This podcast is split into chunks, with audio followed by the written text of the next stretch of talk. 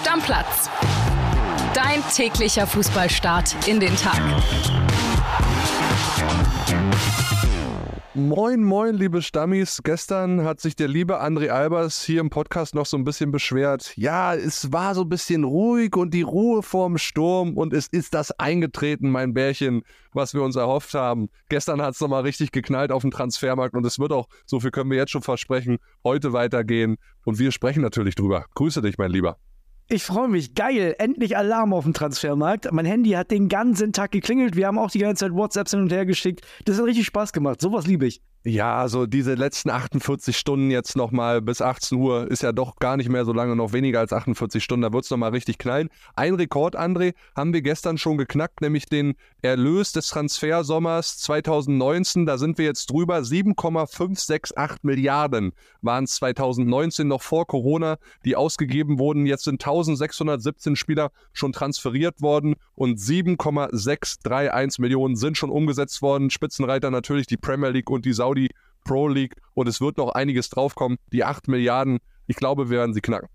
Ich frage mich immer, ob ich da lachen oder weinen soll. Ne? Also es ist schon verrückt, in welche Richtung das geht. Und es ist ja tatsächlich Open End. Also man weiß ja gar nicht, was da noch auf uns zukommt. Ich kann dir jetzt schon wieder sagen, wer mich heute anrufen wird und sagen wird, Mensch, Junge, das ist doch einfach nur ekelhaft. Das kannst du dir doch nicht mehr angucken. Und dann sage ich, ja, aber ist halt wirtschaftlich und Fußball ist ein Business. Weißt du, wer mich anrufen wird? Erzähl mein Vater. Ja, liebe der, findet, der findet es so abgrundtief ekelhaft, wie viel Geld da umgesetzt wird und kann es nicht verstehen, aber es ist halt so, Papa. Ich sag's ja. nochmal, live liebe, liebe Grüße an Papa Gaffrey an der Stelle.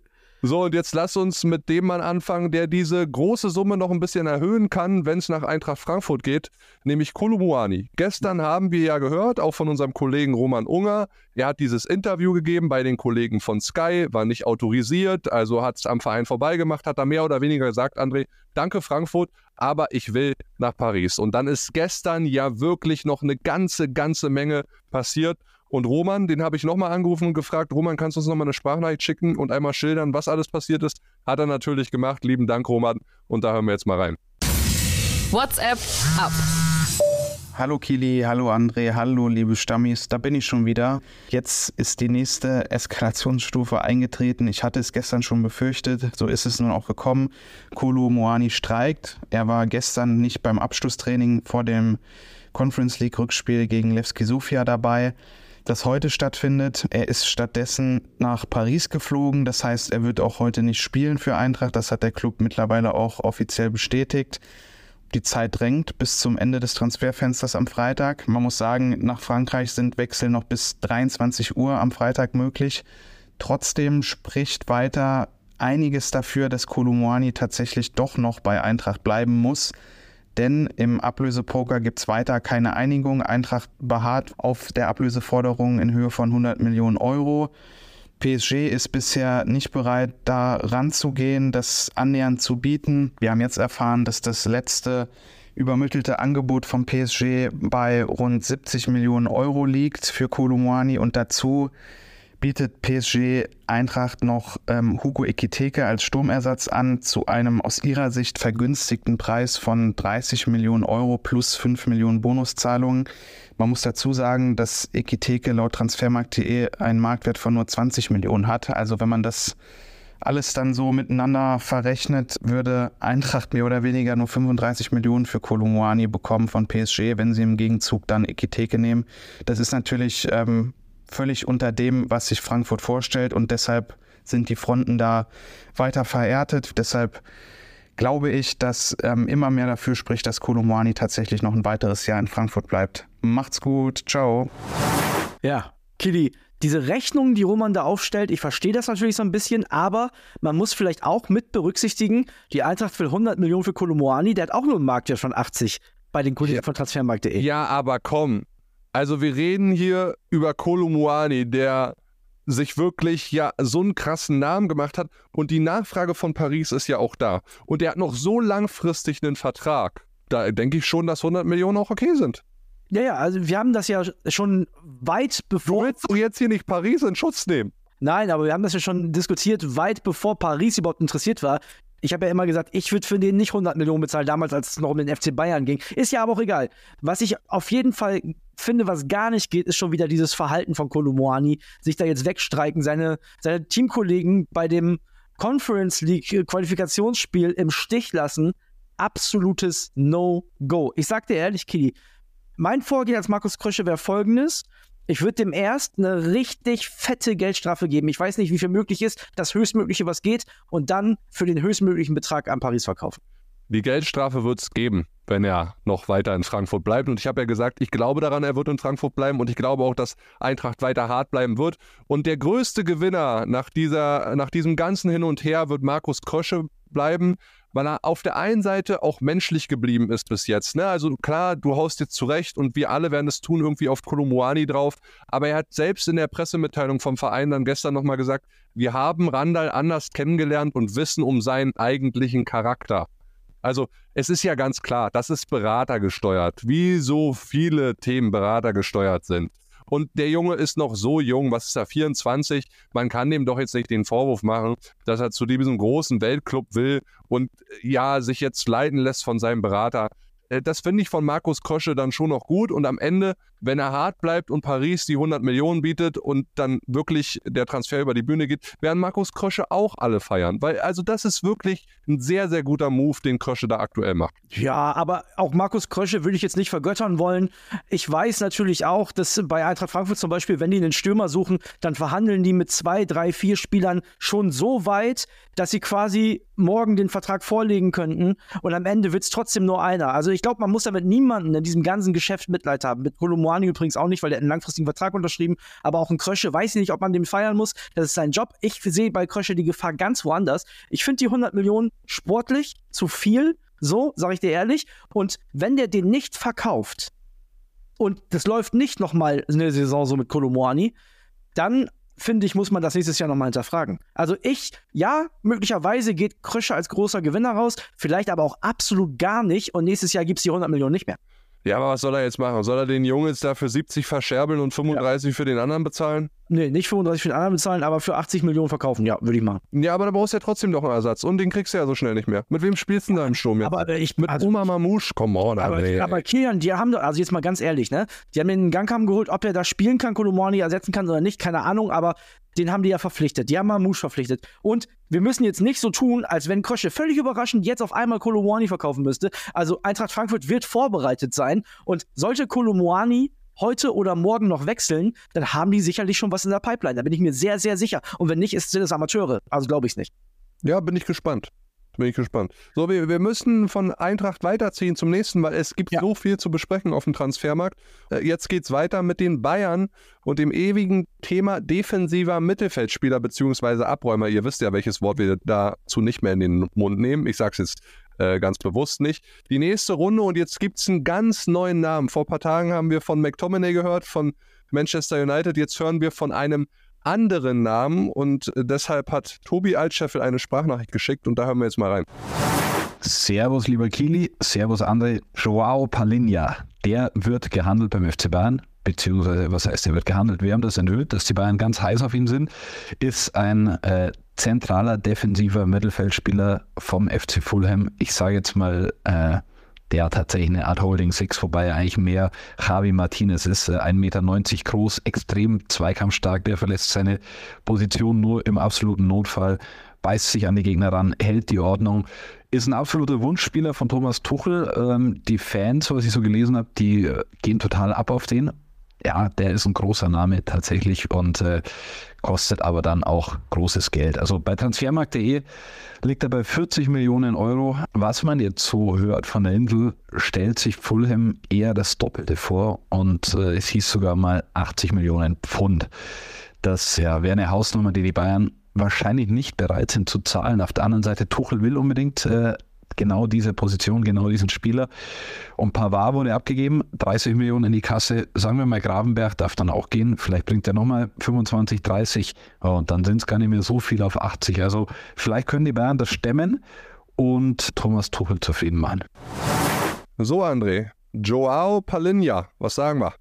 Ich finde erstmal gut, wie Tobi das vorgerechnet hat und dann ist es auch tatsächlich gar nicht mehr so unrealistisch. Also, ne, wie er gesagt hat, Pavard, Gravenberg und dann sind es vielleicht noch 20 Millionen, die haben die Bayern möglicherweise noch über. Ja, stimmt. Stimmt. Ob, ob der Spieler das Geld wert ist, kann ich ehrlich gesagt nicht so super krass beurteilen. Dafür habe ich zu wenig von Fulham auch gesehen letzte Saison. Aber wenn Tuchel sagt und die Bayern sagen, wir brauchen den Mann und das ist eine Summe, die wir irgendwie stemmen können, warum nicht? Also Fulham wird ihn auf jeden Fall nicht unter 40 Millionen abgeben. Der Mann ist 28 voll in seiner Prime und der hat sich ist ja erst letzten Sommer dorthin gewechselt, hat sich natürlich jetzt äh, prächtig da auch nochmal entwickelt und ist zum absolut unumstrittenen Stammspieler geworden. Wenn die Bayern jetzt nochmal 80 Millionen rausblasen, trotz all dem, was sie eingenommen haben, haben wir in der gestrigen Folge auch schon mal vorgerechnet, dass das beeindruckend ist. Oiski Polski, dann sage ich aber Chapeau. Dann ist das nochmal ein richtiges Zeichen an die Konkurrenz, wie sehr ernst es die Bayern gerade nehmen. Ja, und dann ist auch ein Zeichen für Thomas Tuchel. Ne? Der hat dann seinen Sechser bekommen, der hat seinen Harry Kane bekommen, der hat seinen Kim bekommen. Also dann muss aber auch wirklich was laufen bei den Bayern. Das ist schon krass, ist, wie, wie, du sagst. Also Thomas Tuchel muss dann auch liefern mit der Mannschaft, ne? Absolut, absolut. Und ich bin mir sicher, dass bei den Bayern noch was passiert und das macht es doch auch so schön, so spannend, weißt du? Wir werden uns das angucken in den nächsten Tagen. Ja, hundertprozentig so, André. Und dann gab es gestern noch eine Nachricht, die hat mich am meisten euphorisiert mitgenommen. Da habe ich gemerkt, in meinem Körper brodelt's, da sprudelt's. Und es ging um zwei Namen, Niklas Füllkrug und Yusufa Mukuku. Es geht darum, möglicher Tausch, der eine von Bremen nach Dortmund. Äh, es wird dann irgendwie verrechnet mit einer Laie von Yusufa Mokuku, der zu Werder Bremen. Das erste, was du mir gesagt hast, oh, wäre gar nicht so schlecht. Bevor du jetzt gleich deinen Take dazu machst, lass uns mal reinhören in die Sprachnachricht von Jonas Obmann, der uns das Ganze ein bisschen einordnet, weil es haben ja die Kollegen von der Dive-Stube und von den Ruhrnachrichten berichtet, müssen wir fairnesshalber einmal sagen. Dann haben unsere Reporter recherchiert und hier ist ja das Statement von Jonas Obmann, der uns mal sagt, was ist jetzt dran, an wem, wohin. Hallo Kilian. Ja, Borussia Dortmund will Niklas Füllkrug. Das klingt natürlich erstmal nach einem ja, spektakulären Last-Minute-Deal, wenn das Ganze über die Bühne gehen soll. Aber ich sag's vorab, ich halte es mindestens mal für offen, ob der Deal am Ende auch über die Bühne geht. Fakt ist, Borussia Dortmund beschäftigt sich aktuell ja, mit dem Transfer von Niklas Füllkrug und schaut, wie das finanziell umsetzbar wäre. Denn beim Preis daran, ja, daran sieht es zumindest aktuell aus, wird das Ganze scheitern. Werder Bremen möchte rund 20 Millionen Euro für Niklas Füllkrug sehen. Immerhin Deutschlands Stürmer Nummer 1 aktuell. 30 Jahre alt, Vertrag bis 2025. Ja, und Borussia Dortmund hat nur rund 10 Millionen Euro, etwas weniger als 10 Millionen Euro auch wohl, ja, zum Ausgeben. Fakt ist, man hat sich jetzt festgelegt, man möchte definitiv eine Offensivoption verpflichten als Alternative zu Sebastian Aller, der auch den Afrika Cup im Januar und Februar spielt, und Yusufa Mokoko, um den es dann gestern auch noch, äh, ja, ich sag mal, wilde Gerüchte gab, dass er eventuell sogar im Tausch zu Niklas Füllkrug dann zu Werder Bremen als Leihgeschäft gehen könnte. Das war Stand gestern Abend, so muss man es in diesen wilden Stunden des Transferfinales ja sagen, kein Thema. Also Yusuf Mokoko zu Bremen war gestern Abend nicht heiß.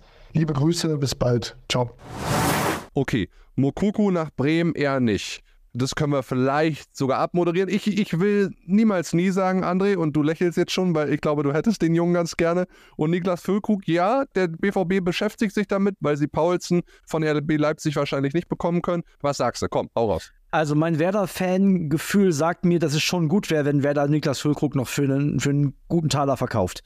Ne, das ist schon mal klar. Das heißt also, wenn man da irgendwie 15 Millionen kriegen kann, äh, Dortmund hat nur noch 10 Millionen, also den Quatsch braucht mir überhaupt gar keiner erzählen, das Borussia Dortmund, ne? Das will ich gar nicht hören, dass, dass es da an 5 Millionen scheitert, kann ich mir nicht vorstellen. So. Ich glaube, es wäre für Werder gut, wenn man Füllkrug verkauft. Ich frage mich so ein bisschen, was hat Füllkrug von dem Deal? Auf jeden Fall mehr Geld. Aber so eine schwindende EM-Perspektive, oh, weiß ich nicht. Also äh, aus Füllkrugs Sicht hätte ich da, glaube ich, ein bisschen Magengrummeln auf jeden Fall. Werder muss es machen. Werder kann davon vielleicht noch zwei, drei neue Spieler holen. Da ist jetzt ja auch Gruev auf dem Sprung zu Leeds. Sechs Millionen, auch eine unglaubliche Summe. Das heißt, da kann man nochmal richtig investieren. Mukuku hätte ich gern gehabt. Ich habe es ja gestern schon gesagt. Also, wenn du überlegst, du kriegst, sagen wir mal, 13, 14, 15 Millionen für Füllkrug, leist den Mukuku aus, Dortmund übernimmt noch einen großen Teil des Gehalts. Das ist ja Win-Win-Win. Mokuku kann sich äh, auch nochmal Richtung EM schießen, wenn es richtig gut läuft. Der BVB hat einen Spieler bei Werder Bremen geparkt, der hinterher gestärkt mit Bundesliga-Erfahrung wiederkommt. Füllkrug äh, oder der BVB hat Füllkrug dann als Allerersatz. Also da profitieren ja eigentlich alle von. Wundert mich ein bisschen, dass das so vom Tisch gewischt wurde, weil ich kann mir auch nicht vorstellen, dass wenn da so ein Kaliber Füllkrug kommt, dass ein Mokoko noch Bock hat, da weiterzuzocken. Ja, lass unsere Leute heute mal noch recherchieren und wir gucken auch nochmal nach und hören nach und dann können wir vielleicht morgen am wirklichen äh, letzten Tag des Transferfensters vielleicht nochmal ein bisschen äh, mehr erzählen. Fakt ist, da wird Bewegung reinkommen. Ganz einfach. Der BVB, ja, ja. und das hat Jonas ja jetzt auch in der Sprachnachricht gesagt, Prio Nummer eins ist jetzt ein Stürmer und da bin ich sehr drauf gespannt. Ich kann mir auch gut vorstellen, dass das am Ende passiert. Also vielleicht ist für Lücke dann die Perspektive, ein paar Champions League-Spiele zu machen, auch gar nicht so schlecht. Trotzdem, als Stürmer Nummer 2 in CM, ja. Ah, die Frage ist, was für ihn die Alternative? Bei Werder bleiben, ja, vielleicht auch. Ins Ausland gehen, eher nicht, würde ich sagen. Schwierig, wir gucken uns das an. Werbung. Die heutige Folge wird wieder präsentiert von unserem Partner Neobet und da gibt es ein paar interessante Sachen, die ihr euch auf jeden Fall mal anschauen solltet. Zum einen gibt es ja die geboosterten Quoten, ne? die hat man sonst so vor dem Spiel gefunden, jetzt auch während des Live-Spiels. Also könnt ihr auf jeden Fall mal reinschauen und es gibt ja diese coole neue Wettart. Wir haben schon mal drüber gesprochen, die Spielerduelle.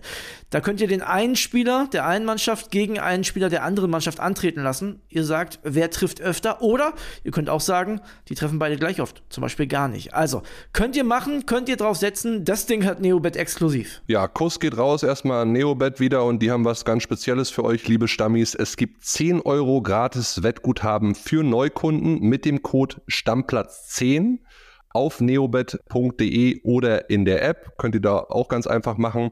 Einfach bei der Registrierung auf neobet.de den Code Stammplatz 10 zusammen und 10 als Zahl eingeben und sofort landen 10 Euro gratis Wettguthaben ohne Einzahlung, unverbindlich und kostenlos auf deinem Wettkonto. Ja, und Kili, Einzahlung ist ein gutes Stichwort. Zusätzlich auf die erste Einzahlung erhält man 200% Bonus bis zu 50 Euro. Zahlt man also 25 Euro ein, bekommt man 50 Euro Wettguthaben on top. Also insgesamt 75 Euro. Alles legal und offiziell, denn Neobet hat eine deutsche Lizenz, ist also whitelisted. Spielteilnahme ab 18, Glücksspiel kann süchtig machen. Hilfe unter buwei.de. Werbung Ende. André, dann lass uns jetzt weiter ein bisschen Tempo reinbringen, weil da war gestern auch noch viel los innerhalb der Bundesliga und wir machen mal ein paar so schnelle Transfer-News, auch ein bisschen mit Internationalität dabei, bleiben aber in Deutschland. Augsburg und Hoffenheim haben sich geeinigt, mehr oder weniger, Mergen Berischer wechselt von Augsburg, wo er weg will, zur TSG Hoffenheim. Das ganze Ding ist jetzt durch 14 Millionen Euro Ablöse und Augsburg hat sich zudem eine Weiterverkaufsbeteiligung gesichert. Ja, verrückter Transfer meiner Meinung nach, wenn ich gucke, wer da alles in der Offensive von Hoffenheim rumrennt. Ich meine, so ging es mir auch. Genau. genau. Bülter haben sie ja schon auf den linken Flügel verschoben jetzt, aber dann ist da immer noch ein Kramaric, da ist immer noch ein Wechhorst, den die neu geholt haben. Da ist ein Bebu, da ist ein Bayer, der zurückgekommen ist. Also, boah. Den Paderborner, den sie noch geholt haben? Äh, Justwan, also eher ein Außenspieler. Aber ist auf jeden Fall wirklich verrückt, ist wirklich verrückt, was bei Hoffenheim in der Offensive rumrennt. Und also ich weiß nicht, wie die gleichzeitig mit Kramaric, Wechhorst und Berisha spielen wollen. Wäre sehr offensiv. Ja, vor allen Dingen alle drei her so vom Kaliber eher Mittelstürmer, ne? Würde ich auch sagen. Also Berisha, ne, fast 1,90 groß, kann vielleicht noch ein bisschen, ist noch ein bisschen variabler von der Spielanlage her als ein Wichhorst, der wirklich ein, ein, klassischer Neuner ist. Ja, und gut, Kramaric hat ja letzte Saison schon ein bisschen auf der 8 gespielt, also der wird sich ein bisschen zurückfallen lassen müssen. So, und dann scheint Hoffenheim nochmal die Summe investieren zu wollen, die sie vom VfB Stuttgart bekommen haben für Angelo Stiller, nämlich 10 Millionen Euro rund. Und die wollen sie angeblich investieren in Anton Stach von Mainz 05. Der hätte wohl Bock, ist sich mit Hoffenheim weitestgehend auch schon einig, die Spielerseite, weil er mehr Entwicklungspotenzial in Hoffenheim sieht. Ich weiß, wir haben zuletzt mal über Anton Stach gesprochen. Da hast du gesagt, der hätte eigentlich schon mehr leisten müssen in Mainz. Ist nicht geklappt. Jetzt will er den Wechsel. Wie siehst du das Ganze? Mainz ist das Angebot noch wohl ein bisschen zu niedrig, 10 Millionen Euro. Ja, an, an Stelle von Mainz, wenn du da 10 Millionen kriegst oder über 10 Millionen, zweistellige Millionenbereich, glaube ich, muss es machen als Hoffenheim und auch als Stach. Also da muss er sich einem Konkurrenzkampf stellen. Momentan sind die beiden zentralen Mittelfeldspieler Prömel und Grillitsch. Das will ich sehen, dass er sich da durchsetzt. Ja, ich glaube, mit Grillitsch kann er es aufnehmen. Prömel müssen wir mal gucken, auch nach der Verletzung noch nicht so wieder da. Hoffenheim im Spiel ja auch wirklich noch anfällig gewesen an den ersten beiden Spieltagen. Die haben ja nur mit Glück wirklich gewonnen in Heidenheim. Ja, aber Grillitsch holt sich jeden Ball ab. Ich meine, der lässt sich in die Kette fallen.